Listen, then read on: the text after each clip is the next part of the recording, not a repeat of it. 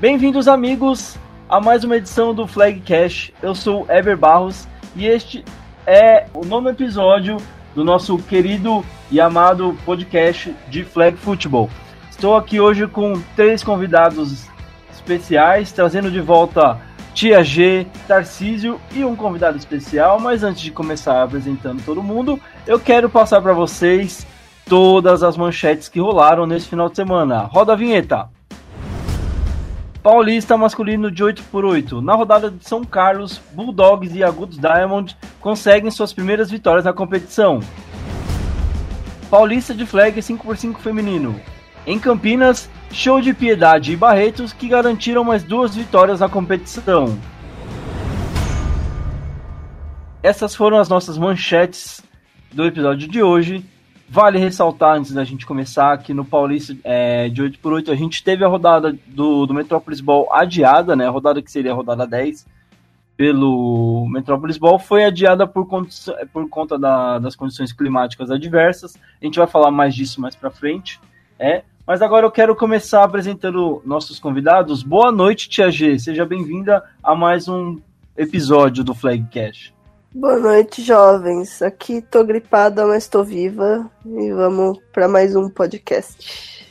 Rodada cheia de pontuação esse final de semana, hein, Tia G? Tem bastante ponto pra gente comentar aqui hoje. Vou roubar a sua piada. Piedade tava sem piedade. Olha, isso é muita sacanagem. Você tira as palavras da minha boca, tira a piada do, do âncora. Isso é muita maldade. Mas a gente dá sequência aqui Chamo agora Tarcísio Alves, seja bem-vindo novamente, meu querido. Ótima noite para você. Ótima noite, Eber. Ótima noite a todo mundo que está participando. E mais uma semana no podcast, né? Depois da ausência da semana passada. E aí vamos falar dessa rodada do, do Caipira e, e falar um pouco do 8x8, né? É isso aí. Depois de um final de um, de um de uma semana longe de vocês aí, vocês me abandonaram. Essa semana a gente retorna.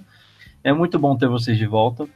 E agora apresentando o nosso convidado especial, João Diagonel, head coach e wide receiver do São Carlos Bulldogs. Seja bem-vindo, João. Boa noite, Eber. Boa noite a todo mundo aí. Um prazer estar aqui no, no podcast do, da PFA, do Flag Football. E vamos aí falar de flag, falar dessa rodada que foi muito boa aqui pra gente de São Carlos. E bora. Feliz com a vitória? Finalmente vitória? Finalmente vitória. Graças a Deus, vitória.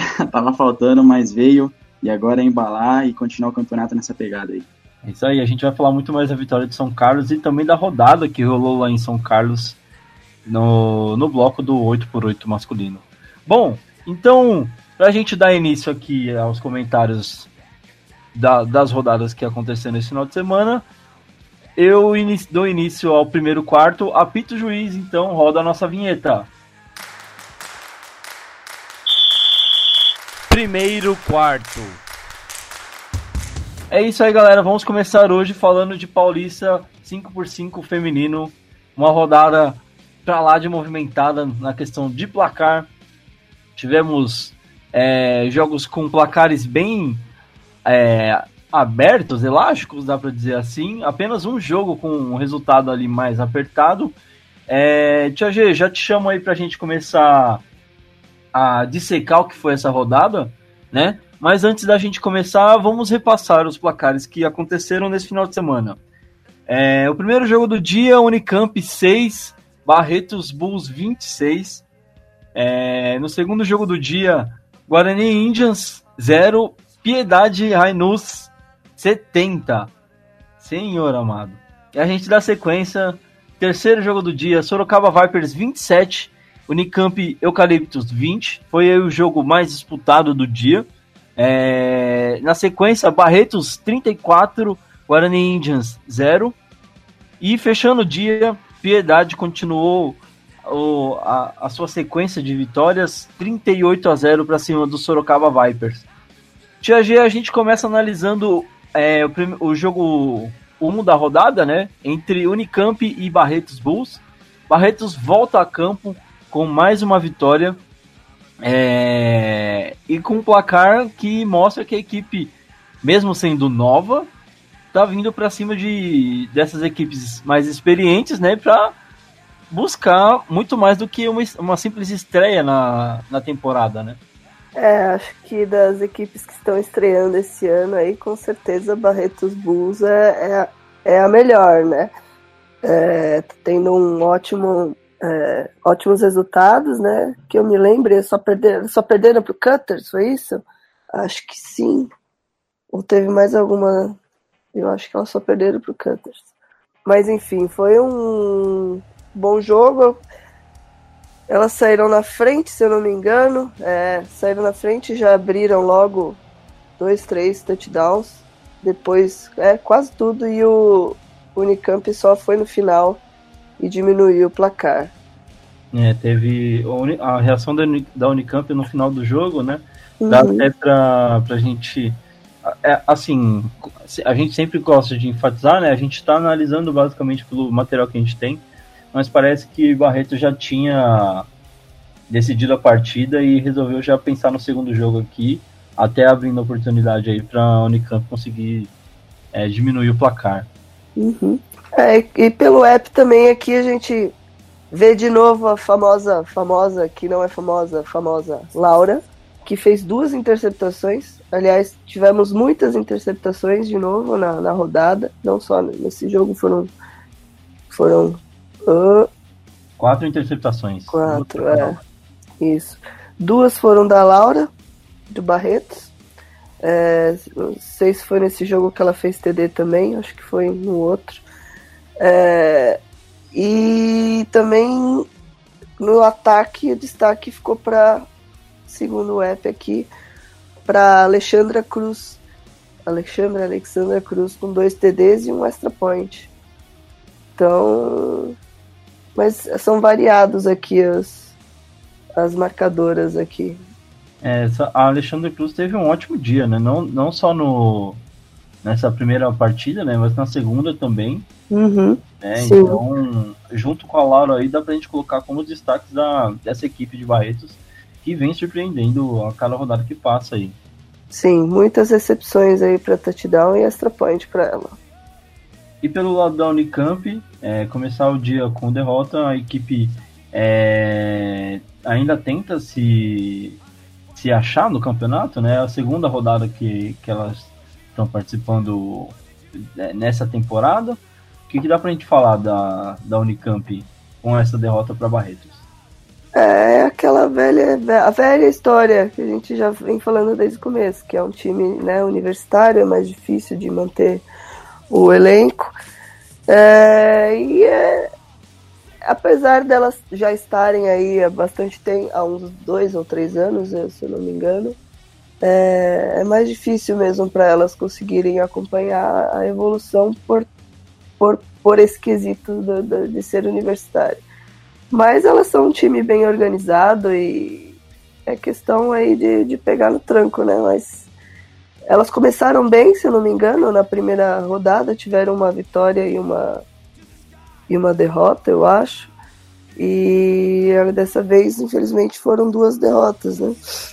Mas nada está decidido. Esse campeonato ainda muita coisa vai acontecer. Então, e eu queria dar o destaque para as duas interceptações do, do Unicamp que foram feitas pela Úrsula.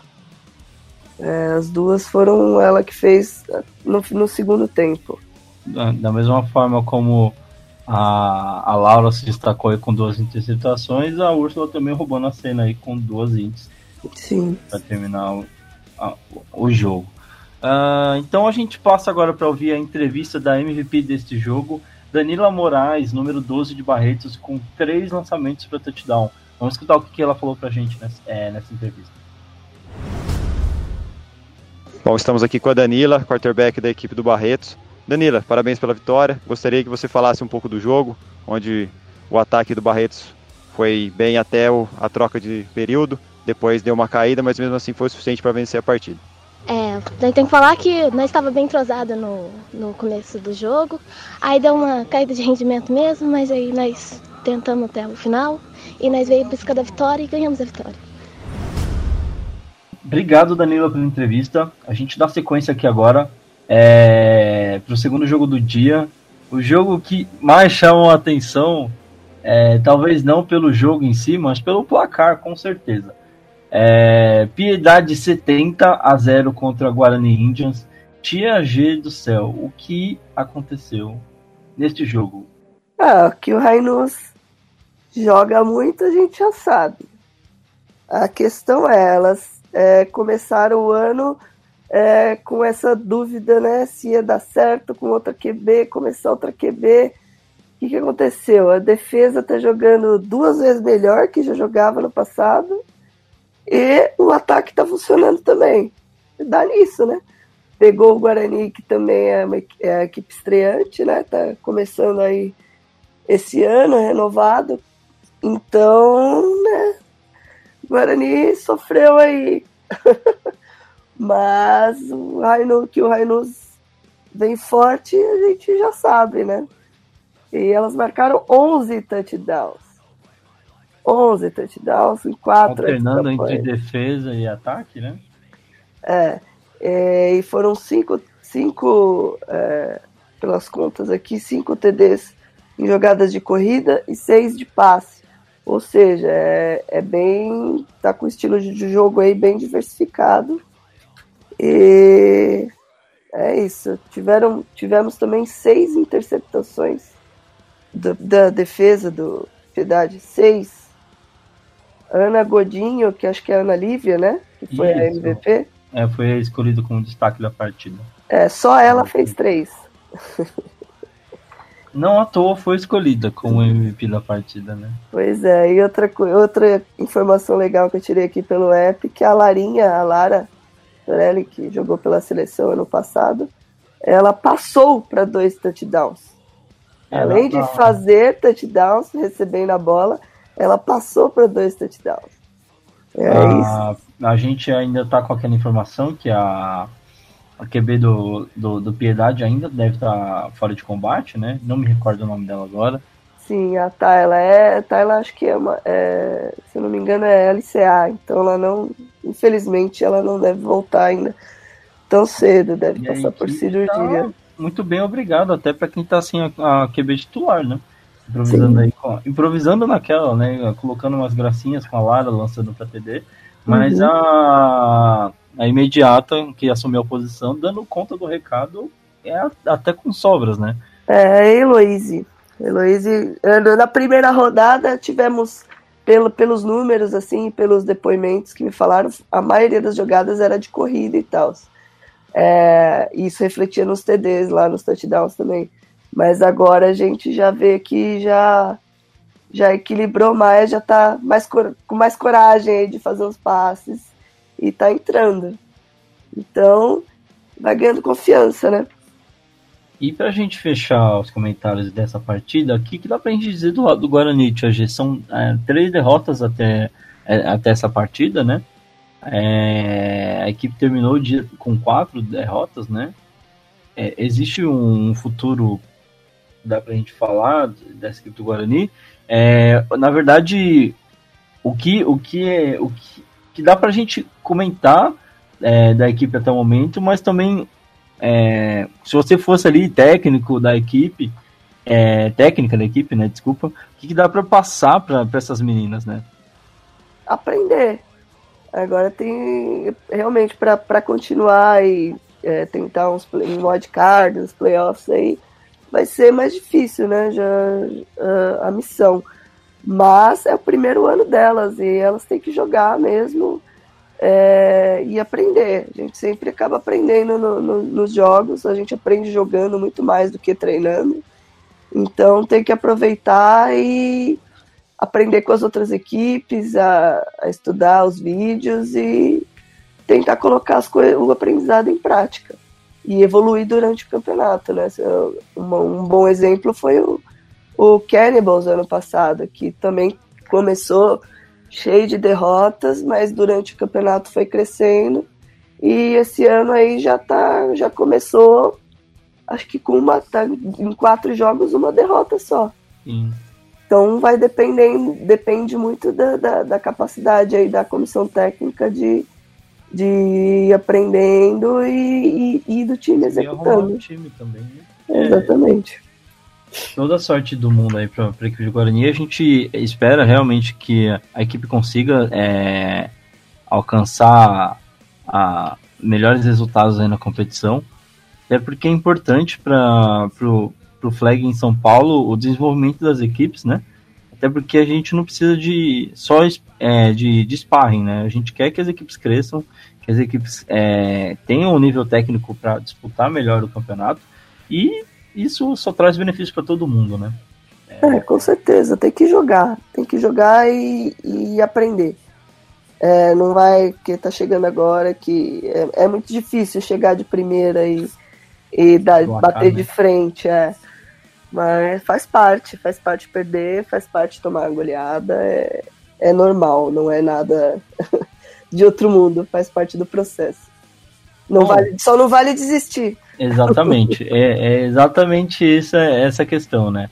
É, é importante aprender com a derrota, mas é, desistir não é uma opção, né? Até porque, a partir do momento que você desiste, você joga fora tudo que você ab ab absorveu de experiência, né? Uhum.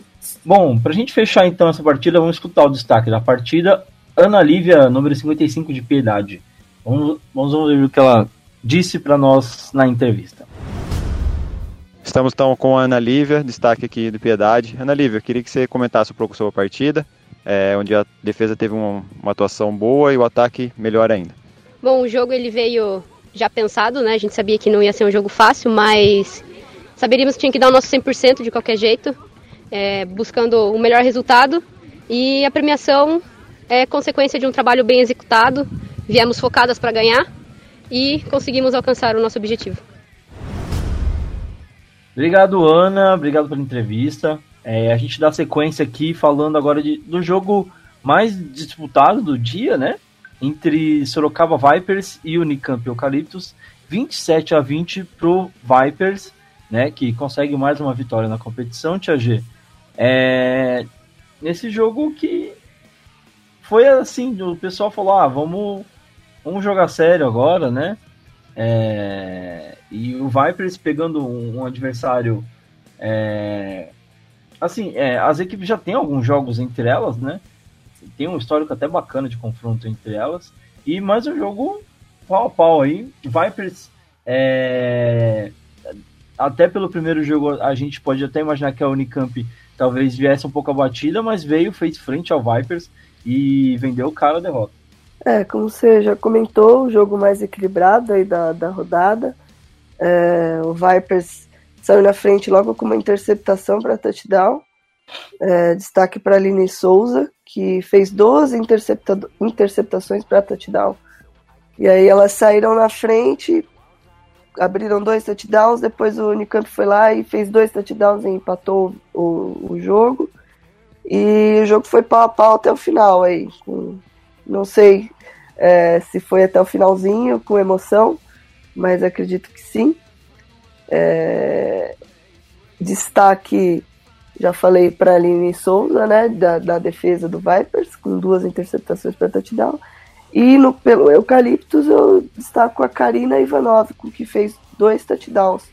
Karina que já joga aí uns acho que é uma das mais é, experientes do, da Unicamp. Ela já joga é, uns dois, três anos. Já é. assisti alguns jogos dela, joga muito bem. Exatamente. E tá comparecendo aí. No, no outro jogo também ela marcou. Então é alguém a se observar aí. Uh, maravilha, a gente fecha então a análise desse jogo escutando a entrevista da MVP dessa partida, Laís, número 17 do Sorocaba Vipers. Fala aí, Laís.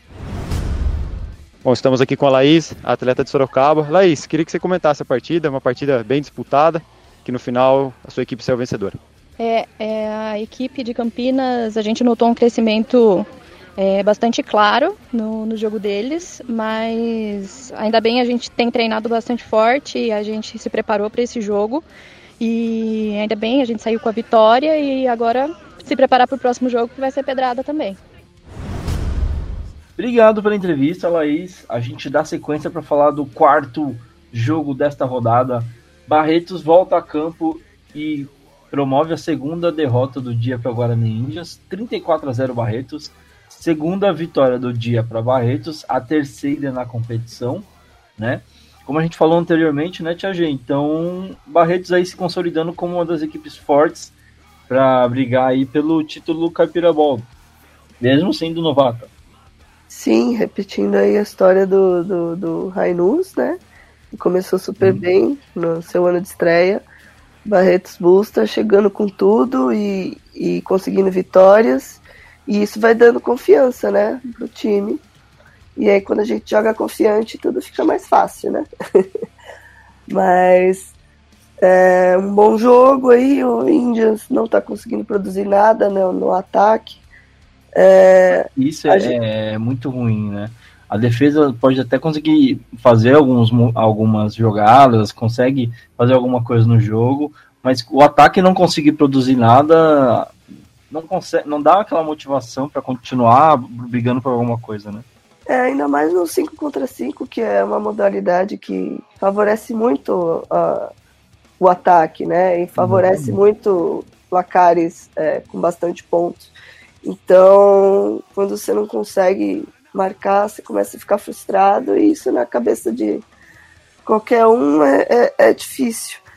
É, aí eu, eu, destaco novamente a Laura com mais duas interceptações. Eu tenho mais um TD no ataque. E é isso. O Guarani tá sofrendo, mas pelo menos diminuiu aí pela metade. Exatamente o placar de 70 para 34. É, já teve uma melhora aí, né? Então é isso. O Guarani continuar firme e forte e aprender e tirar o melhor aí desses resultados. Maravilha. É, a gente escuta então agora a entrevista da MVP desta partida, Alexandra, número 81 de Barretos. Fala aí, Alexandra. Pessoal, eu estou aqui com a Alexandra, destaque da partida do Barretos. Alexandra, queria que você comentasse um pouco a partida. Uma partida novamente com um placar mais elástico, que a sua equipe se saiu muito bem. Bom, o jogo, na minha opinião, foi um jogo bom. É, a gente está começando agora, mas a gente está conseguindo evoluir bem. E eu espero dar continuar, continuidade nisso, né? Continuar evoluindo sempre. Obrigado pela entrevista, Alexandra. A gente dá sequência agora fechando a rodada último jogo da, da rodada. É, Piedade novamente aplicando aí uma sonora goleada. Agora dessa vez para cima do Vipers, né? 38 a 0 uh, a favor do Rainus. E mais um jogo, mais uma vitória do Piedade, mais um placar elástico, Tia G. É, Rainus mantendo aí a. defendendo muito bem o título do ano passado, né? E mostrando para todo mundo que quem quiser tirar esse título lá da cidade de Piedade vai ter que pegar bastante. É, pegando carona no que a gente já falou do outro jogo, é, do, é, do Indians e do Bulls, é, se uma defesa fraca é, desestimula um pouco o ataque, a defesa forte ela dá tranquilidade. E aí tudo funciona melhor. É, a defesa do Rainus, é, desde o ano passado, vem fazendo um, um ótimo trabalho, uma uhum. defesa agressiva e no, no sentido de, de, jogo, não de violência. No, no, jogo final do, da temporada, né, no Sampa Ball, foi basicamente a defesa que segurou o jogo inteiro contra o time do Palmeiras. Sim, as meninas chegam na bola para tipar e, e tirar a flag em cima do lance. Você não consegue avançar duas jardas correndo com a bola. Elas sempre estão em cima.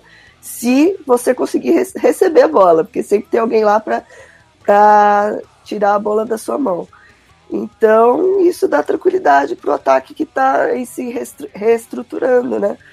E os resultados estão vindo aí. O Vipers, que é um, uma equipe já experiente, que tem uma defesa também é, consistente, mas esse ano ainda não conseguiu encaixar e o ataque não está conseguindo produzir, né? Uh, do Vipers. Inclusive aí o, a, a, mistura, né, do ataque que não está conseguindo produzir contra uma defesa que está firme, forte, confiante. A gente teve aí três interceptações pro pro Rainus. Então, é, tá, tá, tá difícil de abalar essas meninas aí. Piedade tá, tá forte. Tá certo. A gente finaliza então escutando a entrevista da MVP Letícia Tita, número 30 da equipe de Piedade. Fala, Letícia. Bom, estou aqui com a Tita, atleta do Piedade. Tita, queria que você falasse um pouco da partida, como foi, quais foram as dificuldades e os pontos fortes da sua equipe. É, vamos lá, a gente estava jogando com o Vipers, que é um time meio que tradicional, já tem essa. Todo jogo com elas acaba sendo de muita rivalidade, desde o primeiro. E é um time muito forte. A gente tem que tomar muito cuidado quando vai jogar com elas, que elas sempre trazem alguma surpresa pra gente. No primeiro tempo a gente conseguiu marcar bastante, pontuar bastante, que foi bom pra gente, que no, no, no jogo anterior também já havíamos pontuado, isso é bom pra nossa tabela. Só que não estava entrando extra point. E daí no, no, segundo tempo a gente conseguiu desencantar. Mas o time, nosso time está bem entrosado, nossa defesa está tá bem letal, assim. A gente mostrou para que veio nesse campeonato aí. Vamos ver se a gente consegue, que a gente consegue nos próximos jogos. A gente agradece a Letícia pela entrevista e a gente finaliza o primeiro quarto aqui do Flag Cash. Vamos dar sequência agora para falar de flag masculino 8x8. Roda a vinheta. Segundo quarto.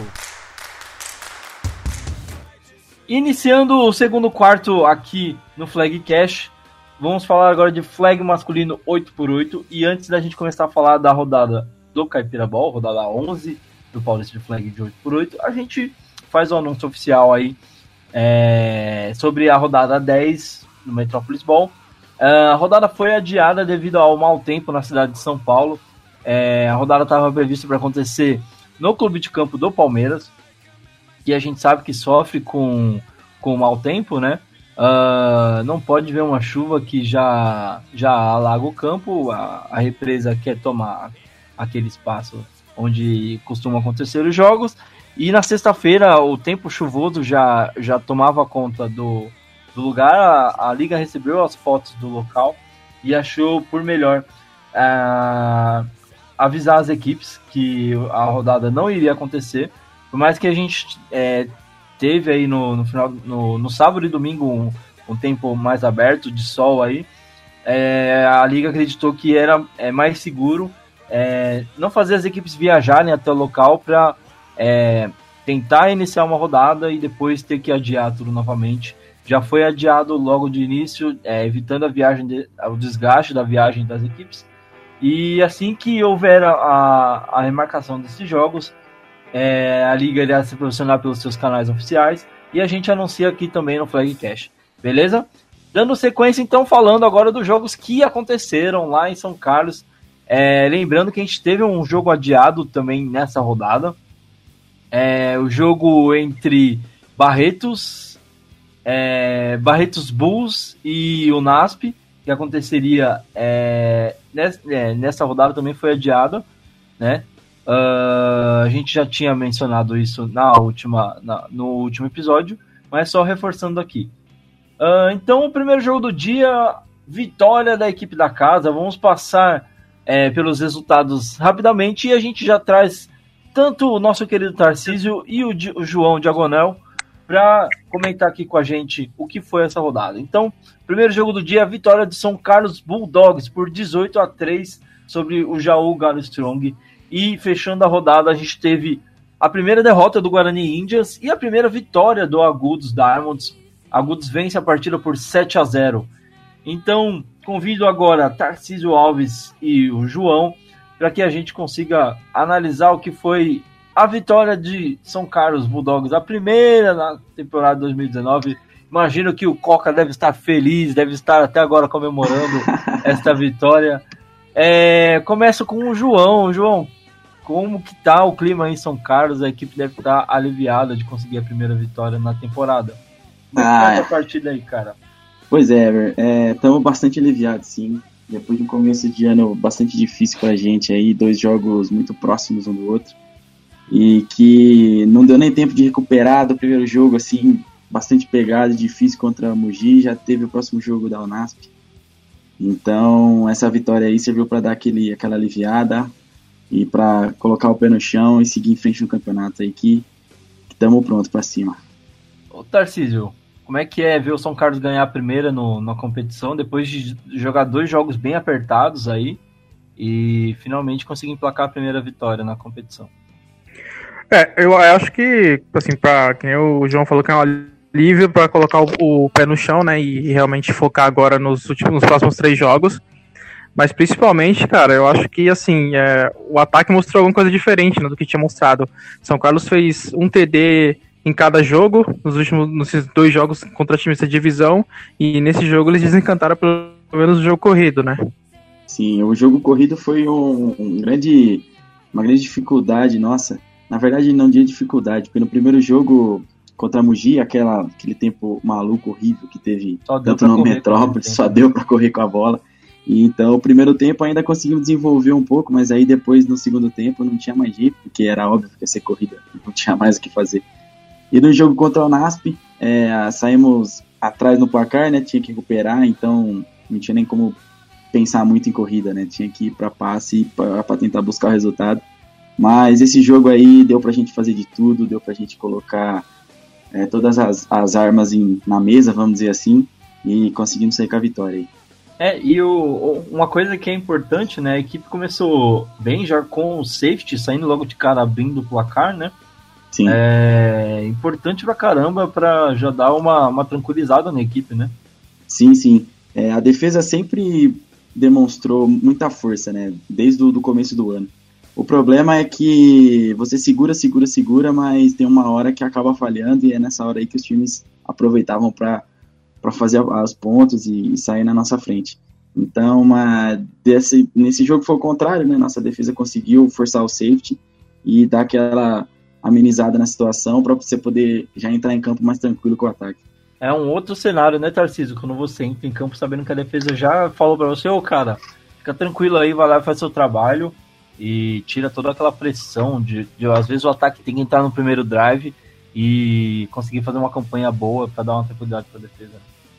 Não, isso com certeza. É basicamente assim, a, a normalmente acontece desde ter, ter, no flag até, mas é muito mais difícil desenvolver o ataque, né? Mesmo que você tenha um ataque que tenha muito tempo jogando, é, começo do ano, os primeiros jogos são sempre mais difíceis porque você muda alguma, alguma coisinha ou outra até ajustar. Você precisa da paciência dos caras da defesa para eles entenderem isso e, e começarem a segurar. E quando o ataque começa a engrenar, é, é, é, aquela, aquele rolo compressor, né? Você, todo mundo começa a jogar bem, a defesa começa a jogar melhor ainda, o ataque começa a ter muito mais confiança e ajuda nisso, né? Ajuda nessa sintonia e harmonia do time. Exatamente, com certeza.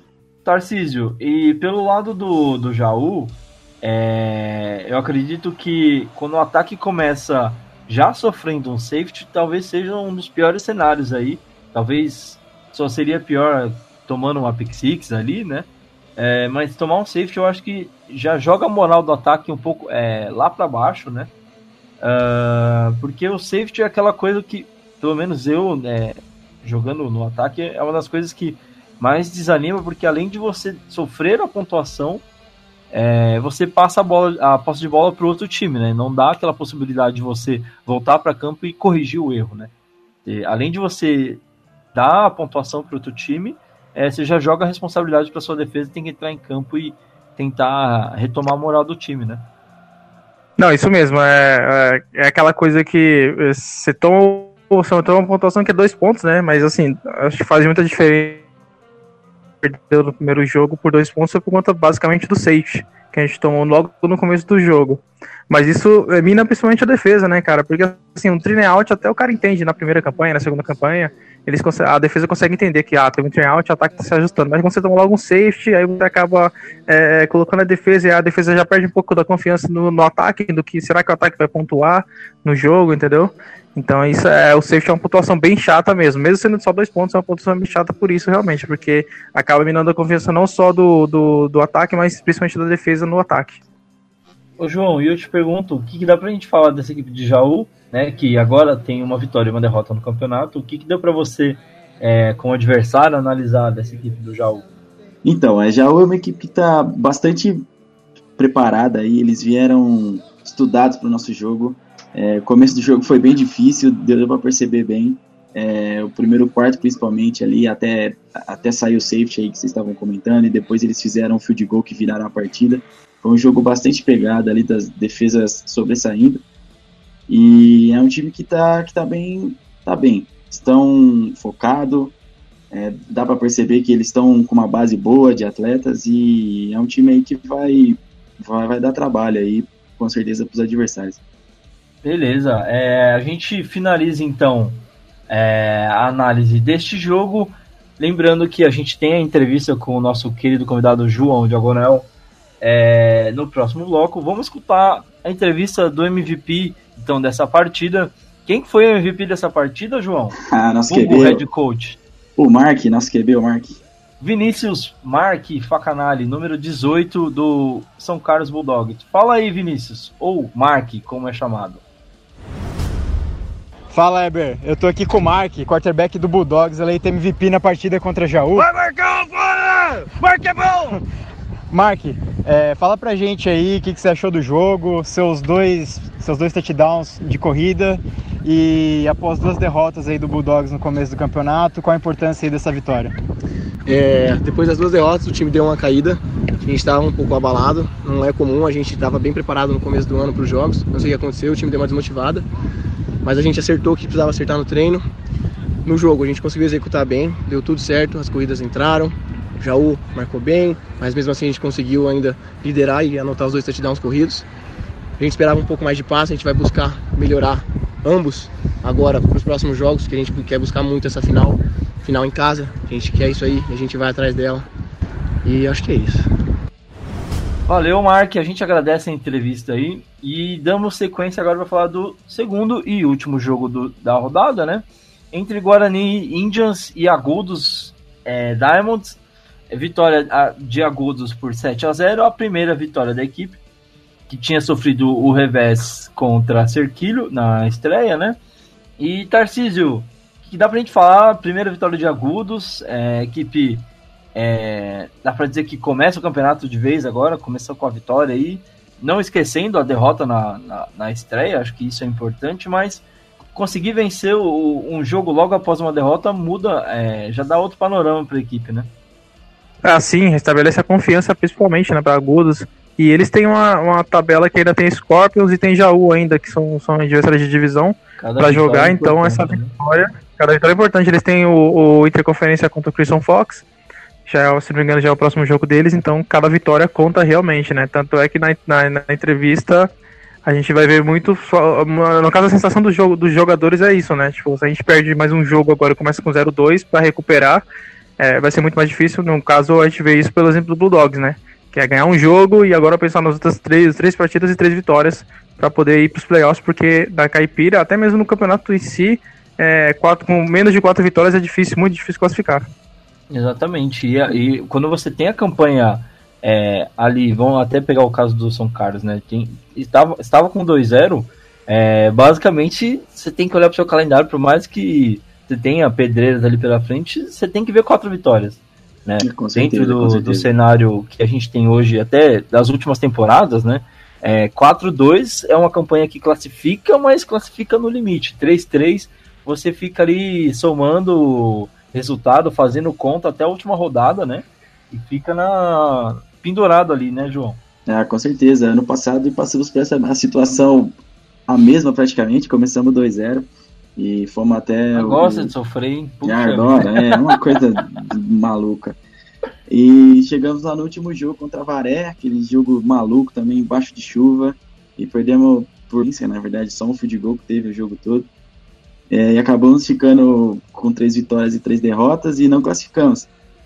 É, e já tem aí uns três anos no mínimo aí que no Caipira, com 3-3, você, você não classifica não, você precisa dar, contar bastante com o resultado para poder classificar.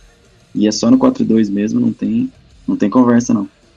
Bom, é, do, do lado do Guarani, Tarcísio, a primeira derrota da equipe já vinha de duas vitórias é, é, na competição, né? A equipe conhece a primeira derrota na competição, depois de flertar com o 3-0, né? Seria aí a, a mais um candidato a, a chegar a três vitórias seguidas, mas é, sofreu revés. Eu acredito que não é nada para entrar em desespero. A equipe tem uma boa campanha, são dois, dois é, três jogos, duas vitórias e a primeira derrota agora.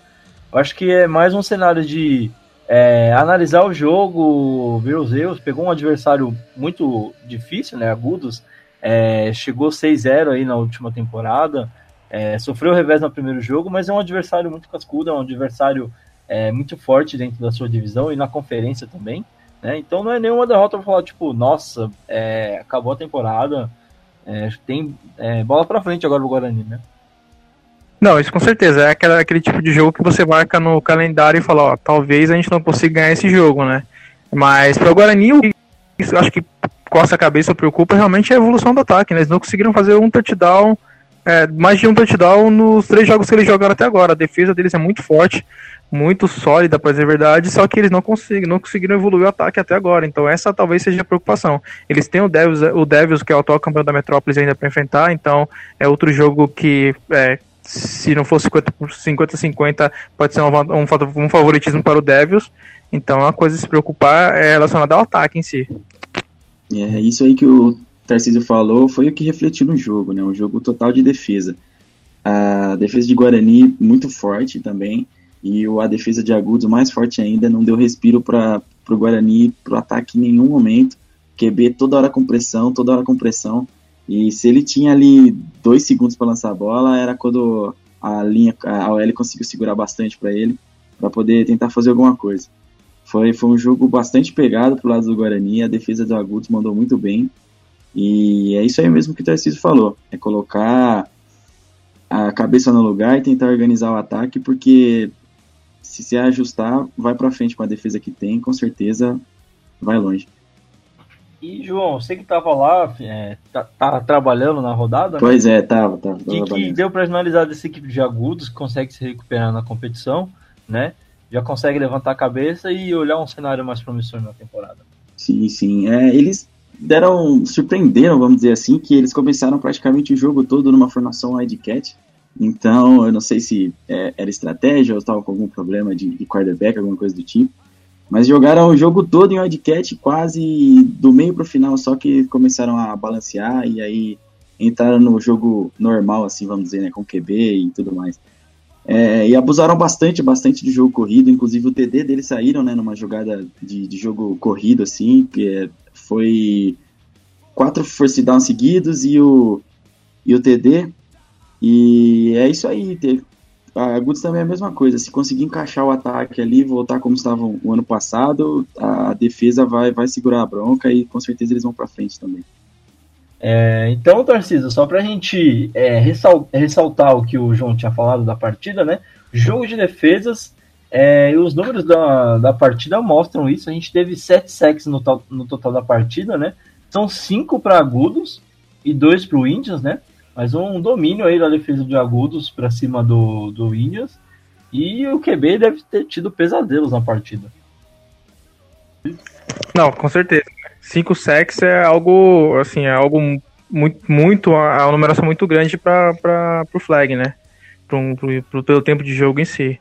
Mas é, de novo, o Diagonal falou e, e, assim, a defesa de agudos mostrou realmente, veio para amassar o, o ataque de, do Indians e, e, cumpriu o que eles, que eles tinham determinado, né? Como você então, tinha realmente é um ataque que estava sofrendo, né, para produzir, encontra uma defesa que pressionou muito, né? Sim, sim, sim, isso mesmo. Maravilha, então a gente fecha é, esta rodada escutando a entrevista do MVP da partida, número 69, João Papai Alves. Vulgo Papai, né? grande apelido aí do nosso MVP da partida. Vamos escutar o que ele tem a dizer na entrevista. Eber, eu tô aqui com o papai, atleta da defesa aqui do Agudos Diamonds. Ele foi eleito MVP na partida aqui contra o Guarani. É, papai, o é, que, que, que, você avalia aí do jogo? Qual a importância aí dessa vitória depois de já ter estreado com uma derrota? E como foi a sua atuação no jogo aí? Você que fez um sec, essa defesa forte aí de agudos com cinco secs no jogo. Fala aí pra gente um pouquinho qual, como que, que você achou do jogo. Então, eu achei que uh, o jogo. A gente não jogou bem, uh, o ataque não conseguiu pontuar, a gente fez só um touchdown. E sobre a defesa, a nossa defesa é o coração do time, cara. Eu antigamente eu jogava no ataque e eu mudei para defesa e agora Eu sinto que eu sou mais feliz jogando e a defesa, é como eu apelidei no time, e a gente se chama assim, é a, é a Big D, é a grande defesa. Então a gente entra com paixão para ganhar o jogo. A gente vai e ganha. A gente ganha o jogo, beleza? Eles pontuam, o ataque pontua, mas a gente ganha o jogo, a gente traz o ataque para jogar. Tá? Então é isso. E essa vitória foi importantíssima, porque se a gente perde, irmão, é, já era, não tinha mais playoffs talvez.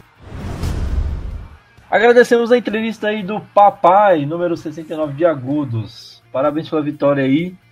E a gente dá sequência agora entrando no terceiro bloco com a entrevista do nosso convidado. Toca a vinheta, por favor. Terceiro quarto. Maravilha, João.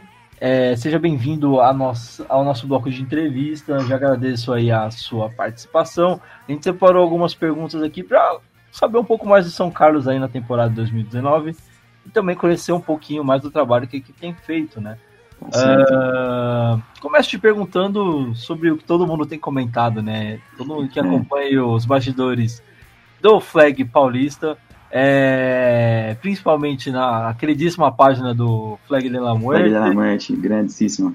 É, que é basicamente o que movimenta os bastidores do Flag. É, cara, duas derrotas, uh, como você mencionou até nos comentários anteriores, né? Não é uma novidade né, em São Carlos, né? Começar a temporada negativa, né? Não, não, não é, não é. Não Mas, é, é. A minha pergunta fica, tipo, é, é uma coisa que vocês fazem de propósito, sei lá, para dar mais graça, ou é, é uma coisa que vocês ainda estão tentando entender por que que acontece? Se tá ah, não. Então, é, não, se, se não tiver graça no campeonato assim, pô, ganhar, acabar no 6-0, não, não, não, tem, tem que ter uma emoçãozinha ali, né, senão não vale a pena. não, mas agora, agora falando sério, a gente sofre com isso, eu acho que praticamente de quando o time começou, né. É, por conta da gente ter uma maioria universitária, que compõe o time, apesar de não ser um time universitário, mas tem uma maioria de atletas universitários, é, os nossos treinos começam de fato mesmo assim, só lá para março, é, final de fevereiro e tal. E esse ano ainda com o carnaval, que foi no começo de março, a gente começou os treinos de fato assim com a galera toda no, no meio de março. Então, com dois jogos aí para praticamente um mês de treino e dois jogos aí em sequência, é sempre uma dificuldade para a gente. Mas nesse ano a gente estava com uma base boa do ano passado. É, alguns atletas saíram, né, como de costume, assim, algumas posições meio que pontuais, mas estava com uma base muito boa. A gente não, não, esperava esse revés tão grande que teve no começo do ano, mas agora com a vitória deu uma aquele respiro, uma aliviada e estamos seguindo vivo aí. Eu até ia te perguntar já é, quebrar a sequência de derrotas é muito importante para a equipe, né? É, é dentro de que a gente analisou, é, dos cenários de classificação do, do Caipira Ball e tudo mais. É, como está o clima agora em São Carlos, né? Depois da, da, de uma primeira vitória e uma, uma vitória sobre um adversário. É, não foi. É, não ganhou de, de qualquer um, né? Ganhou de Jaú, que é uma equipe que está vindo bem forte na segunda temporada dela. É uma equipe que está se consolidando aí no, na conferência do interior. Uma vitória para dar moral aí em São Carlos. Sim, com certeza. É, depois de, de duas derrotas seguidas assim, é difícil manter a moral, é difícil manter o ânimo. E apesar da. Que nem você mesmo disse, né? De já tá só no seu segundo ano aí, eles mostraram bastante força ano passado, mas mesmo sendo um time novato aí, é, ganhar assim é, é bem é bem reconfortante. É, você, você anima a galera de novo, você dá um gás, e aí todo mundo entra no clima e, e bola para frente. Essa aqui é a, a, a, principal, a principal ideia aqui, aqui em São Carlos que a gente está com ela. Oh, e uma pergunta extra aí que eu te faço. É, já era planejada essa vitória é, contra o Jaú? Porque, ah, pelo que, ser, que né? o Coca falou, já estava garantida a vitória não, em São Carlos. Já, tava, já, já tinha contado já, e se não ganhasse, ia ter fogo no parquinho, não tinha jeito não. tinha que ganhar, tinha que ganhar. Tava, tava entalado do ano passado, equipe novata, rival de divisão, né? Tava, tava, tava entalado. Esse ano foi, foi para mostrar aí que, que não é fácil jogar com o Bulldogs, não. é, então, João, é, eu dando sequência aqui na nossa entrevista, é, a prime primeiro passo ali para recomeçar a temporada vocês deram, venceram o primeiro jogo contra uma equipe consolidada aí já no, no interior. Agora, como que faz para reverter o cenário e conseguir terminar a temporada em alta, né? É, a gente até comentou um pouquinho, não tem muito segredo, né? É, a, a ideia é vencer todos os jogos daqui para frente, mas como chegar até esse resultado? Pois é, é o que eu falei pro pessoal, né? É que eu tava falando nos treinos desde a, do jogo contra o NASP e, e enfatizo a, a, toda hora que eu tenho oportunidade. E é modo playoff agora. Entramos no playoff. Playoff normalmente começa em setembro, outubro. Pra gente começou mais cedo, começou em maio. Então é daqui até dezembro o playoff e não tem, não tem conversa. É perdeu, volta para casa e já era. Então é modo playoff e é assim que tem que pensar para poder dar sequência no campeonato. É, é uma, uma derrota já basicamente destrói todo o castelo de cartas aí que São Carlos planeja construir para a temporada, né? Então, é, cada jogo, como você mencionou, tem que ser o último da, da temporada, né? Exatamente, exatamente. É o que precisa dar no jogo, tem que dar no jogo, porque não sabe se vai ter o próximo. Então, é isso aí. Bom, é, você mencionou no, no começo, é, respondendo a primeira pergunta, a dificuldade que a equipe tem com a renovação de atletas aí, pelo fato de ser uma equipe é, ligada à Universidade de, a, de, São Carlos, né, a USP. Sim, sim, a USP é, é como, como vocês lidam com isso, né? Você já citou que tem essa coisa da temporada, de certa forma, começar mais tarde para vocês, né? Aquela da pré-temporada, né? A preparação, até ensinar todo mundo o que é futebol americano, e aí até entrar naquela questão, ó, oh, o playbook é isso aqui, ó, oh, você faz a rota desse jeito, não pode é, dar, bater nos amiguinhos, é só na flag. como é que fica todo esse cenário? Como é que vocês enfrentam essa dificuldade aí em São Carlos? É, a gente costuma fazer um, um planejamento né, no começo do ano, já estabelecer ali algumas datas, estabelecer ali algumas lacunas no, no, no calendário, para justamente poder é, além de, de passar tudo de novo para o pessoal que já é veterano de time, para os novatos que vão, que vão chegar, é já estabelecer a data de, de, seletiva, de, de tudo, assim. É, e não é, não é muito fácil, não. Vocês conseguem é, treinar mais de uma vez na semana? Eu acho que vocês têm essa facilidade aí, né? Sim, sim, a gente treina mais de uma vez na semana. A gente treina ajuda, no meio né? da semana e no final de semana. E com certeza ajuda, isso aí ajuda bastante.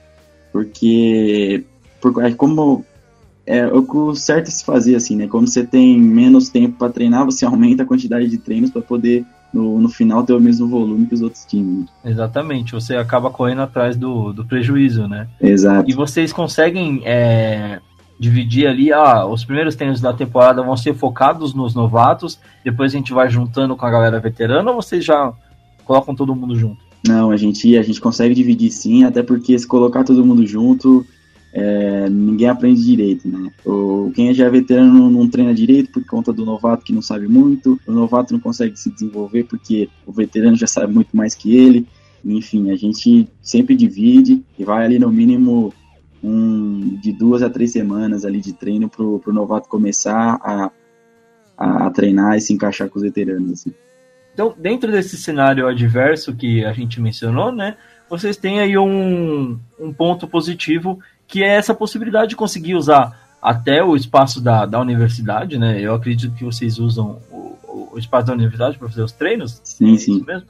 É isso mesmo. É uma, uma é, sei lá, é uma luz aí dentro de, de, um, de um cenário que pode, poderia ser muito ruim, vocês acabam conseguindo é, reviver a equipe, é basicamente isso? É basicamente isso, é exatamente isso. Porque todo começo de temporada, fazer esse trabalho de novo, é, não deve ser fácil, cara. Não então, deve, não é deve. É bom ter essa oportunidade aí de conseguir fazer os treinos na semana, que é uma coisa que aqui na capital, eu acredito que até em algumas outras cidades, não, não tem como fazer, né? Pois é. distância e tudo mais. Pois é, a gente usa até meio que um ciclo, assim, né? A gente costuma brincar que tem ali o, a receitinha do bolo para fazer de todo ano começo do ano ali, vamos planejar, vamos fazer seletiva, vamos entrar com novatos, vamos treinar os novatos, e aí vai indo, vai indo, e daí acaba o ano, começa de novo, porque com certeza vai vir muito mais gente nova, o time se renova de 50% a 70% quase todo ano, e é, é, bem difícil, começo de ano é bem, é bem complicado. Bom, é, a gente falou já, passou um panorama rápido aí do que está sendo a temporada. Já conhecemos um pouquinho das dificuldades que o Bulldogs enfrenta, né? Da, como a, não só o Bulldogs, acho que as outras equipes universitárias também acabam sofrendo com, com essa questão. Tem até a, com certeza. a- os pedidos que as equipes fazem de, cara, pelo amor de Deus, não me deixa jogar no começo do ano, me dá um tempinho para conseguir respirar. Né? É uma solicitação que a maioria das equipes fazem para a liga.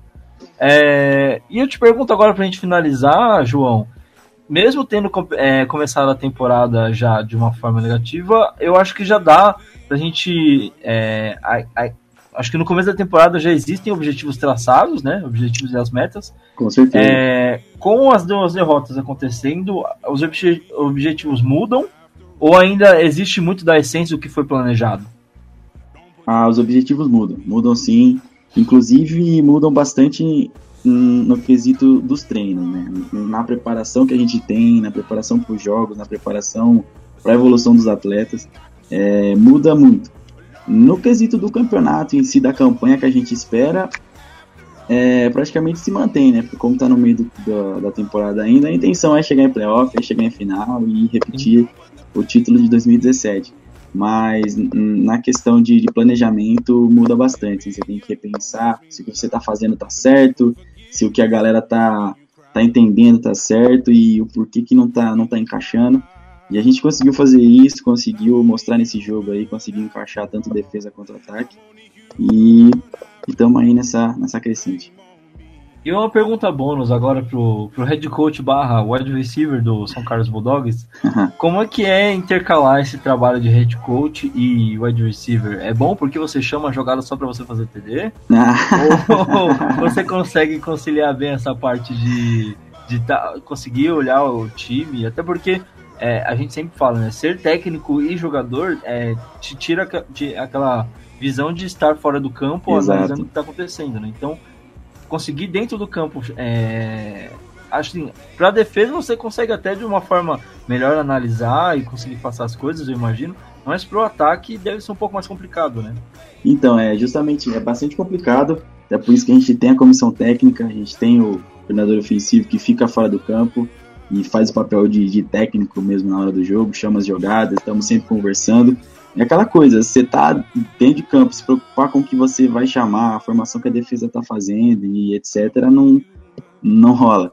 Então, você ter ali a pessoa de fora para observar, sem dúvida, é essencial, e é assim que a gente trabalha.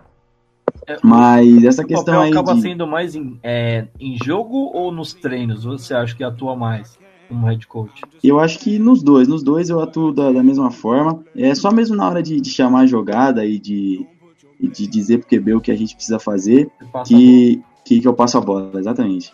Mas a gente tá- na CT a gente trabalha, trabalha em conjunto, assim, então tem tudo bem determinado que cada um vai fazer, tudo bem estruturado. Então a gente consegue lidar bem com essa situação aí. E quanto tempo você tá à frente do, do Bulldog já? No masculino, eu, eu comecei esse ano como head coach. Eu já tô no time aí tem um, um seis anos, mais ou menos. E esse ano eu assumi como head coach. É, nos dois últimos anos, é, o cenário era o mesmo, assim, a gente tinha o, o técnico que era recebedor também, inclusive. Inclusive essa, essa, essa piadinha aí de que é, a bola é só pro, é, é só pro técnico, acontecia bastante. Mas esse ano não tá acontecendo, não. Esse ano eu sou um pouco mais. Eu entendo mais o Divide um pessoal, assim. pouquinho a bola. É, divido bastante a bola, e porque também já passei por isso, né? Então eu sei como que a galera se sente. Imagino. Bom, João, eu agradeço então a sua entrevista. É, te convido para continuar aqui com a gente para o bloco de análise da, da rodada do 8x8 que vai rolar aí do Caipira Ball no- nesse domingo. Beleza, vamos palpitar aí e deixar as apostas que a gente gosta bastante de apostar. Olha, maravilha então. Vamos seguir então aqui para a gente é, dar sequência no nosso episódio. O último quarto agora. Apito juiz, roda a vinheta. Último quarto. Iniciando o nosso último quarto é, aqui no Flag Cash, vamos agora às análises da- das rodadas do final de semana. Esse final de semana teremos duas rodadas, uma pelo é, Paulista de Flag 5x5 feminino e outra pelo Paulista de Flag 8x8 masculino, né? No feminino, a gente tem uma rodada válida é, pelo Metropolis Ball, rodada 6, né? Que irá acontecer é, no bairro de Itaquera, na zona leste de São Paulo. É, teremos cinco jogos que vão movimentar a rodada aí. E o primeiro jogo do dia, a gente já.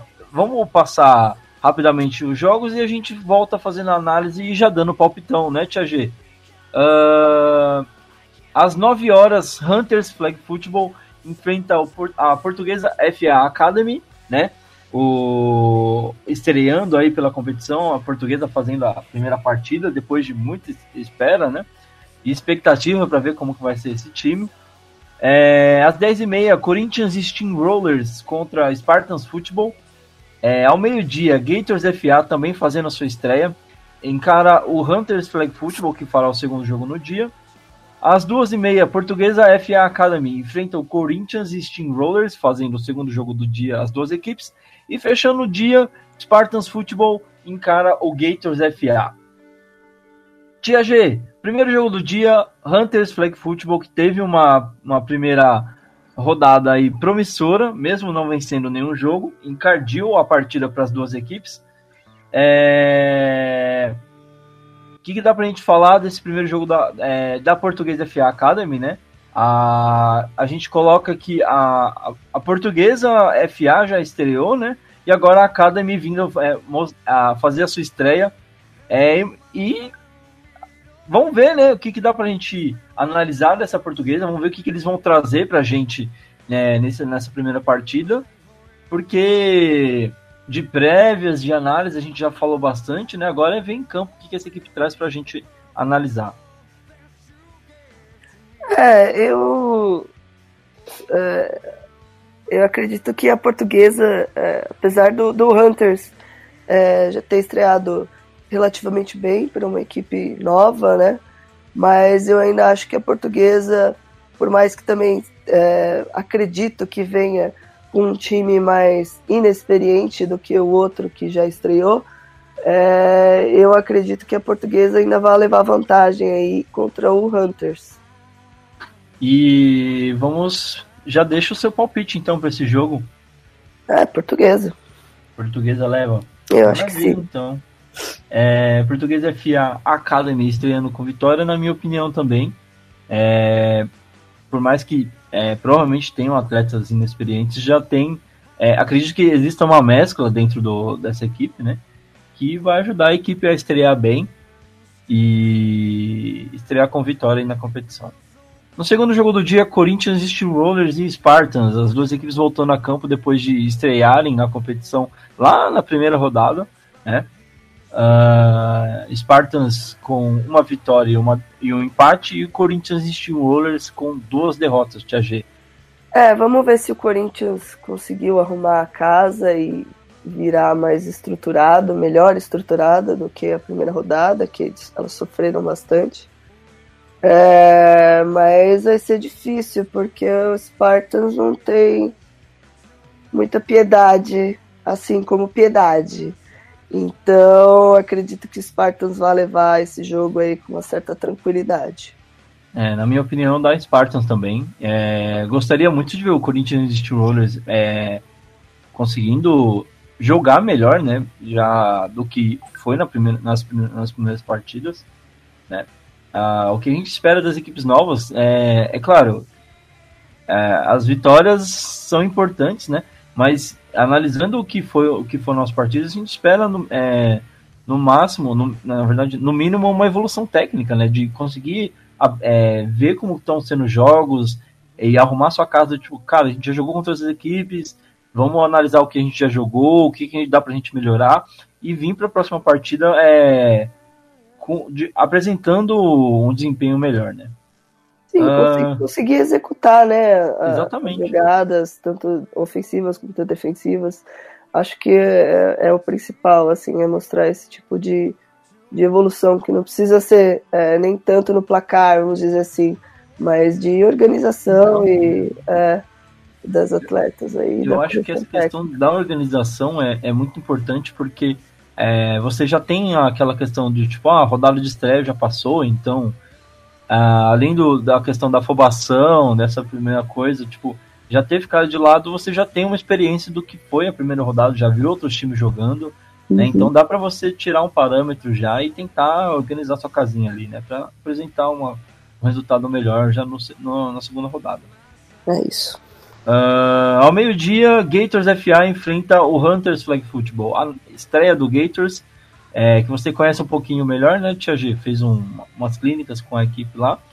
Uh, o que dá para falar dessa estreia do Gators enfrentando o Hunters que faz o segundo jogo no dia? É, eu, eu, estive no Gators ano passado, acho que já faz mais de um ano aí, um, por volta de um ano atrás. É, na época elas estavam elas estão começando, né? Já estão aí, estão treinando. Primeiro campeonato que, da equipe. É, estão aí há um pouco mais de um ano, quase dois. É, então vão vir aí para o primeiro desafio, né? De verdade delas. É, e vão estrear contra o Hunters, que estreou esse ano, mas já teve essa rodada de estreia, né? Já tirou aquele choque inicial. Então acredito que vai vir um pouco mais tranquila que a equipe do, do Gators, é, que vai estrear no campeonato, né? É difícil opinar, mas eu vou apostar no Hunters pelo fato delas já terem tirado o peso da estreia no campeonato. Eu acho que o Gators vai vir um pouquinho nervoso, que é normal, mas acredito que seja um jogo bem parelho. Olha, eu vou dizer que você novamente roubou a minha fala. é, meu palpite é, iria para o Hunters pelos mesmos motivos que você citou. Eu acho que não só pela questão de já ter jogado a primeira rodada, mas já por ter jogado no dia, né? Então, é, já tá vindo pro segundo jogo, é, já conseguiu até tá ali mais aquecido tudo mais.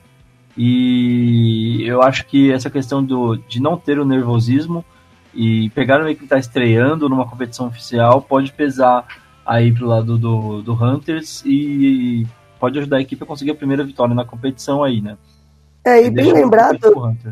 Desculpa é bem lembrado que elas vão. É o segundo jogo delas, né? Então, muito, também é, é, muito importante saber o, o, que, como foi essa primeira rodada, porque se elas também é, tiverem um jogo ruim contra a portuguesa, a chance delas virem, né, é um mordidas, pouco. Né? É, ou mordidas ou desanimadas. Ah, sim, claro. Então é, é difícil saber, mas que tenham cabeça aí e venham empolgadas e, e é, não importando tanto como, quanto foi o primeiro jogo. Beleza, a gente dá sequência então para falar do quarto jogo do dia, às duas e meia, Portuguesa FA Academy volta a campo para enfrentar o Corinthians Steamrollers. Tiagi, segundo jogo das equipes no dia, é, qual a sua análise e já deixa o seu palpite na sequência? É, eu repito o que eu falei da portuguesa contra o Hunters, é a portuguesa é, eu acredito que vai levar vantagem contra o Corinthians também, apesar de estar estreando é, no campeonato agora. Eu acho que a portuguesa vai vir é, mais organizada, eu mais acho organizada, que é, é mais organizada, mais confiante. É, as meninas confiam muito no Quinho, que é o, o, o head coach da, da portuguesa. Então eu acho que a portuguesa vem mais forte que o Corinthians. Mas espero que o Corinthians mais uma vez, como falei no outro jogo, jogar, né? consiga executar as jogadas e, e mostrar a evolução aí no, de, desde a primeira rodada. É, o, o, meu palpite fica com a Portuguesa FA Academy muito pela questão da organização, do projeto que, que a portuguesa emprega na, nas equipes, né? E eu acho que quando você tem o, o, mínimo de organização, você já deu o primeiro passo em direção à vitória, né? Eu acho que a Portuguesa FA Academy já tem isso. E acredito que, por mais que a gente não conheça o time que vai vir, é, a gente tem noção do, do projeto que, que é executado lá dentro. Então, deixo o meu palpite com a portuguesa aqui nesse jogo. Fechando o dia, Tia G, Spartans Futebol enfrenta o Gators FA. Segundo jogo do dia das equipes, fechando a rodada também que dá pra gente esperar desse último jogo da rodada 6? É, o jogo de uma equipe que tá na estrada 10 anos, Desde quase. Sempre. Desde sempre? Contra a equipe estreante. É, vai ser um jogo bem difícil pro Gators. Elas vão sentir, acredito que vão sentir dificuldades e que o Spartans também não vai ter problemas para conseguir aí a sua terceira vitória no campeonato, né? Porque teve empate. Então, eu acho que vai ser um jogo relativamente tranquilo para os Spartans. É, levando também na, na mesma é, é, mesmo pensamento do, dos outros, né? Que já é uma equipe mais organizada, mais experiente, contra outra que está estreando agora e ainda vai aprender muito durante o campeonato. É, tá aí o primeiro grande desafio do, do Gators aí, né? Pegando uma pedreira no segundo jogo do dia. Eu deixo meu palpite com o Spartans também, né? Equipe que já é consolidada aí, tem um, um ataque que não dá para você piscar, que eles já estão na friend zone, e uma defesa bem sólida aí. Acho que vai dar muito trabalho pro Gators. Dando sequência aqui na análise da, das rodadas deste final de semana, a gente fala agora de Paulista de Flag 8x8. É, a rodada 12, válida pelo Caipira Ball, acontece nesse final de semana em Piracicaba. E a gente vai ter três jogos movimentando a rodada lá na terrinha é, tão querida e tradicional do flag football. Uh, vamos passar rapidamente pelo, é, pelos, é, pelos jogos que irão acontecer e a gente volta dissecando depois a análise e os palpites de cada, cada jogo. Uh, então, às 10 horas, Salto Dark Wolves e enfrenta o Ducks Football, inaugurando a rodada. Uh, às 13 horas, Piracicaba Kenny Cutters enfrenta o Americana Weavers num jogo que promete muita emoção, tudo para ser o jogo do dia. E fechando a rodada, é, na sequência a gente tem Indaiatuba Alpacas enfrentando a Ponte Preta Gorilas.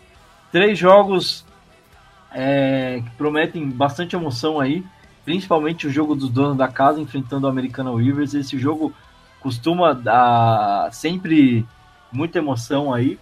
Tarcísio, o é, que, que dá pra gente falar desse primeiro jogo do dia aí, Salto Dark Wolves enfrentando o Ducks? É, as duas equipes vindo de derrota, né? Uh, tentando encontrar a vitória aí na competição. É, o Salto fez um jogo de evolução contra o Barretos, né? É, foi um jogo de 9 a 2 a defesa dele jogou muito bem. Eles, eles forçaram, forçaram safety contra o Barretos. E talvez seja esse um jogo muito bom também para eles, para mostrarem que a, a, eles estão na subida, né? Pro Ducks, eu acho que é um jogo de recuperação. O jogo que eles perderam foi um jogo muito difícil, que era contra o atual campeão. Então, para eles, vai ser um jogo de recuperação para o restante da temporada para se classificar para os playoffs. E então eu já vou pedir para você deixar seu palpite, Tarcísio. E eu, João, emenda na sequência. Quem leva, Salto ou cara, Ducks? Cara, vou apostar no Ducks. Eu acho que o, é, o Ducks já seria favorito, mesmo, mesmo não vindo de derrota, então eu acho que o Ducks é favorito nessa também. É, eu derrota, também. O palpite é, é, mais reforçado ainda, né?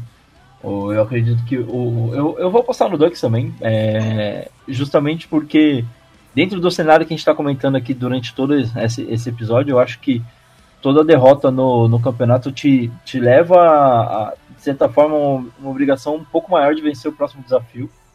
E eu acho que o Ducks vem com essa mentalidade ainda mais é, sabendo que a, a, derrota pode implicar tendo o adversário num calendário tão difícil quanto as equipes têm é, nessa temporada, né? É, cada derrota é, complica muito mais a chance de classificação. Então a vitória pro Ducks muito importante aqui e meu palpite fica com o Ducks. O meu palpite também eu deixo com o Ducks. É... Eu acho que se Salto solucionar o problema que teve da última rodada lá de QB, é, eles podem dar uma engrossada no caldo, mas eu acredito que o Ducks também leva, leva esse jogo. Então 3 a 0 pro Ducks aí na, nos palpites. É, semana que vem a gente cobra, viu, João? Pode, pode ficar, cobrar, pode cobrar. Manda, manda a carta da cobrança. Manda a carta da cobrança aí que a aposta tá feita. Bom, a gente dá sequência então para falar do jogo do dia, na minha opinião, não sei na de vocês. É, Piracicaba Kenny Cutters contra o Americana Weavers. Americana Weavers que vem de três vitórias, é, enfrentando o Piracicaba Kenny Cutters em casa, na casa do Cutters, né? Que costuma ser um jogo muito difícil. Hein? Quem já jogou contra Piracicaba em Piracicaba sabe que é um jogo muito chato. Muito chato mesmo. E é uma torcida que costuma azucrinar a vida de quem tá lá. É uma torcida muito presente que apoia muito o time, até demais às vezes. E a americana vai ter que jogar, é, continuar produzindo o que tem produzido e até um pouquinho mais para levar a quarta vitória na competição, né, Tarcísio? Ah, é, sobre esse jogo aí de, de Piracicaba Americana, cara, como você falou, o jogo da rodada é o jogo esperado realmente. E é, Piracicaba é uma equipe muito, muito tradicional, uma equipe muito forte, né? Foi vice-campeão da Caipira ano passado. E contra a Americana que tá nessa. nessa é a sensação da, da, da, da conferência por conta do ataque deles. Né? Então é um jogo realmente pra gente ficar de olho. E Piracicaba vem de, de derrota pro, pro Avaré, né? Uh, mas o fato de jogar em casa, eu acredito que deu uma força aí para a equipe. Mas, Tarcísio, antes da gente pegar já é, coletar os nossos palpites, eu te falo, é, te pergunto como é que Piracicaba vem para esse jogo, né? É, tem essa questão da derrota para Varé, mas enfrenta um adversário que está é, consolidado já na competição com três vitórias, né? Basicamente já metade da temporada para Americana já rolou aí. Mas não só o fato das três vitórias, mas são três vitórias convincentes, jogando muito bem, com placares aí até elásticos, né? É, como é que Piracicaba é, enfrenta essa equipe de americana? É, eu acho que eles vêm, eles vêm muito mais é, tranquilos, principalmente porque eles já passaram da estreia, né? A estreia foi uma estreia muito difícil contra o atual campeão, então você tem a parte do, de ser estreia, você tem a parte do nervosismo, você tem a parte principalmente de enfrentar o time que, que ganhou de, de você no ano passado na final de conferência, né? Então Exatamente. tem tudo isso envolvido. E eu acho que mesmo, mesmo com a americana sendo sensação, eles vêm muito mais preparados, até porque eles tiveram mais tempo para essa partida de preparação. Maravilha, deixa o seu palpite então, Tarcísio. Na sequência, o João emenda. Cara, meu palpite ainda é assim, enquanto no, eu acho que tem poucos ataques, poucas defesas que conseguem parar esse ataque de americana. Então ainda, eu ainda acho que a americana ganha essa por conta do ataque deles, que tá sensacional. E o João?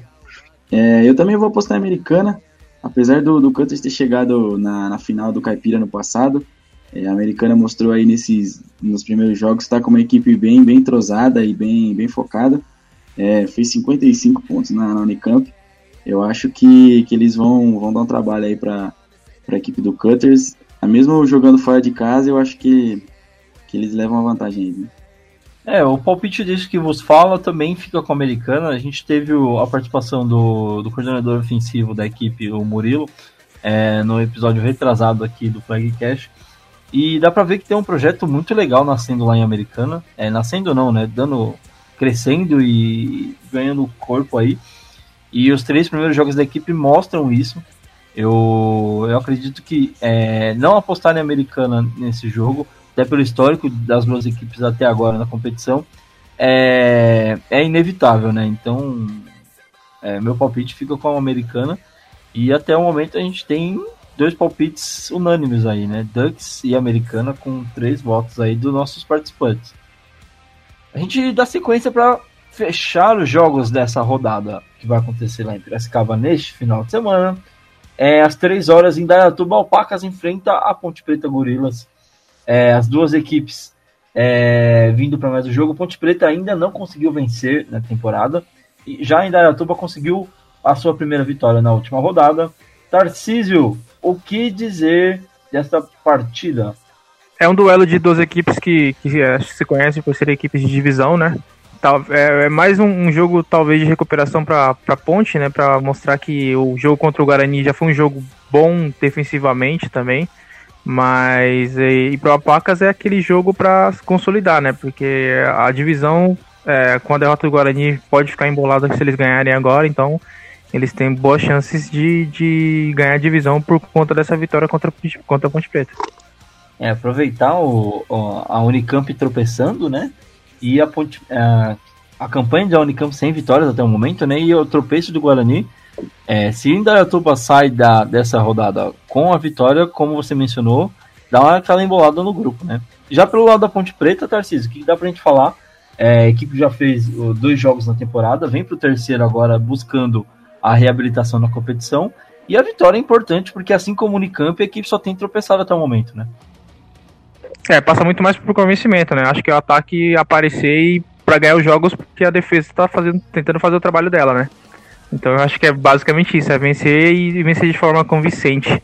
Porque não vai adiantar ganhar da, da Ituba, que é uma adversária de divisão, e, e, e, ter outros jogos muito difíceis e não conseguir também, porque eles estão 0-2, né?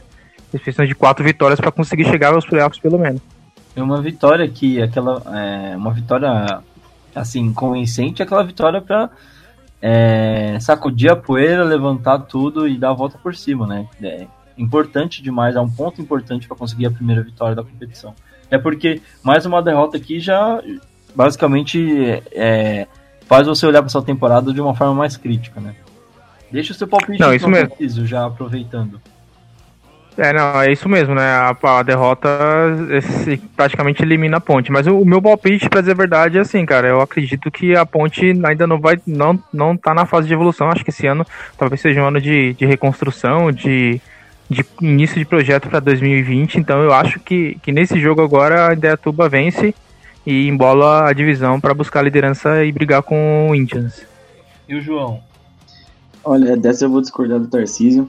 Eu acho que a defesa da ponte vai conseguir segurar bem aí o, o Alpacas. E eu vou, vou apostar na ponte. Olha, os convidados de hoje estão muito mal educados, roubando os palpites do, do âncora. Não, não tô gostando muito disso. Rever os convidados que eu trago pra cá. É, eu, eu vou apostar na ponte nesse jogo também, caras. É, eu acho que apesar da, da, primeira vitória de Indaiatuba, a equipe é, tá buscando se consolidar na competição. Eu acho que é, a Ponte tem essa. vai vir pro jogo com essa mentalidade de, é, de ganhar ou ganhar, justamente para manter a sua temporada viva. Né? Até porque na próxima rodada já teria um, um, um confronto de interconferência, né? que é um jogo, independente do, do adversário, sempre é um jogo complicado enfrentar um adversário da outra conferência, um tipo de jogo muito diferente. Então é, é importante vencer aqui, ainda mais por ser um duelo dentro da divisão que vai te ajudar a se recuperar na, mais para frente, né? Eu aposto na vitória da Ponte Preta aqui. E assim a gente tem o primeiro palpite é, mais é, diferente, né? Dá pra gente falar assim. 2 a 1 um aí pra Ponte Preta nos palpites. Vamos ver semana que vem o que, que vai acontecer. A gente aguarda e, como eu disse, cobraremos. Assim como somos cobrados nos comentários sempre, né, Tarcísio? Não, sempre, né, cara? Sempre. É. A galera não esquece de, de cobrar e a ideia é essa. É, não, não, o pessoal, o pessoal manda mensagem no, no Facebook, né? Falar, ah, apostaram, apostou contra a gente, ou se não, quando a gente aposta e eles ganham, errou, hashtag, tem tudo. Anota no caderno negro pra, pra não esquecer, mesmo. não, e, e o, o, legal é que na, na, maioria das vezes a gente acaba servindo até de motivação, né? O time. Mas enfim. É, é isso aí, a gente encerra então as análises e palpites da rodada 12 do Caipirabol. Vamos dando. É, é, é seguindo para a finalização aqui do nosso episódio. É, já quero agradecer a participação de cada um de vocês Tia G, muito obrigado por colaborar conosco hoje. Obrigada mais uma vez pela, pela oportunidade, pelo espaço. É, desculpa a voz aqui de taquara rachada aí, mas a gripe pegou forte. É, boa noite para todos. Obrigada mais uma vez. Até mais. Bom, é, queria agradecer também a presença do João Diagonel, é muito prazer em, em recebê-lo aqui. Foi muito bacana a sua presença, cara, é, ajudando a gente aí a, a conhecer um pouquinho do que está acontecendo lá em São Carlos e também a, analisar, é, ver, a, conhecer a visão é, que você tem aí da campanha da equipe, do, do Caipirabol também. Sempre bacana trazer alguém é, para dar uma outra visão aí pro, pro nosso Flagcast, né? Muito obrigado por ter participado com a gente, cara. Oh, eu que agradeço, Weber. Obrigado aí por ter, por ter me chamado, por ter convidado para participar. Agradecer também ao Tarcísio aí por ter acompanhado a gente aí na, nessa, nessa gravação. É, e é isso aí. Sempre que precisar, só dá um toque. Estamos aí para falar de flag, para falar do Caipira, para falar do Bulldogs, para falar das rivalidades também, se tiver. para dar mais aposta. Estamos aí. Beleza. Boa sorte aí pro, pro São Carlos no, no restante da, da temporada. É, espero que vocês não precisem, que a, que a, que a equipe consiga ter a conseguir alcançar as vitórias sem a sorte, né? Porque quando precisa depender da sorte, complica, né? Complica, complica. Não, mas se tudo der certo, a gente não vai precisar da sorte, não. E vamos estar tá aí, sem dúvida, no playoff. Espero voltar aí para falar mais sobre o São Carlos numa, numa próxima vitória ou numa, num próximo jogo importante. Também esperamos receber você de volta aqui, João. Tarcísio, eu agradeço a sua presença novamente. É muito bom ter você de volta, né? E, cara, uma ótima semana aí para você. E até a próxima semana. Ah, obrigado, Ever. É, obrigado, Tia G. Muito obrigado, João. Fala do São Carlos, eu sempre acho, eu acho sensacional, cara, a gente ter essas entrevistas, porque a gente consegue ver um pouco mais do que a gente vê nas páginas ou vê nos grupos do WhatsApp sobre o campeonato, né? A gente consegue saber um pouquinho sobre o trabalho de cada um e consegue ver até similaridades do que a gente está fazendo e se a gente está fazendo certo. Então é isso, muito obrigado mesmo e obrigado para quem está ouvindo, é, quem continua dando feedback também. E um abraço para o Henrique Mendonça do Cannibals e para o Eric DB do Broken Stones. Maravilha. É, a gente agradece também a participação de você, querido ouvinte, que faz desse podcast cada vez maior é, e também mantendo esse projeto, né? A, gente sempre fala que a participação de vocês é sempre muito importante para que a gente consiga estar aqui semana após semana gravando e trazendo as novidades do campeonato para você e para todo mundo que acompanha o Paulista de Flag. Bom, a gente fica por aqui então. É uma ótima semana para vocês. Estaremos de volta na próxima semana com as análises da, do que aconteceu de melhor nas rodadas do Paulista de Flag e também trazendo novidades e mais convidados. Uma ótima semana para vocês. Abraço. Tchau, tchau.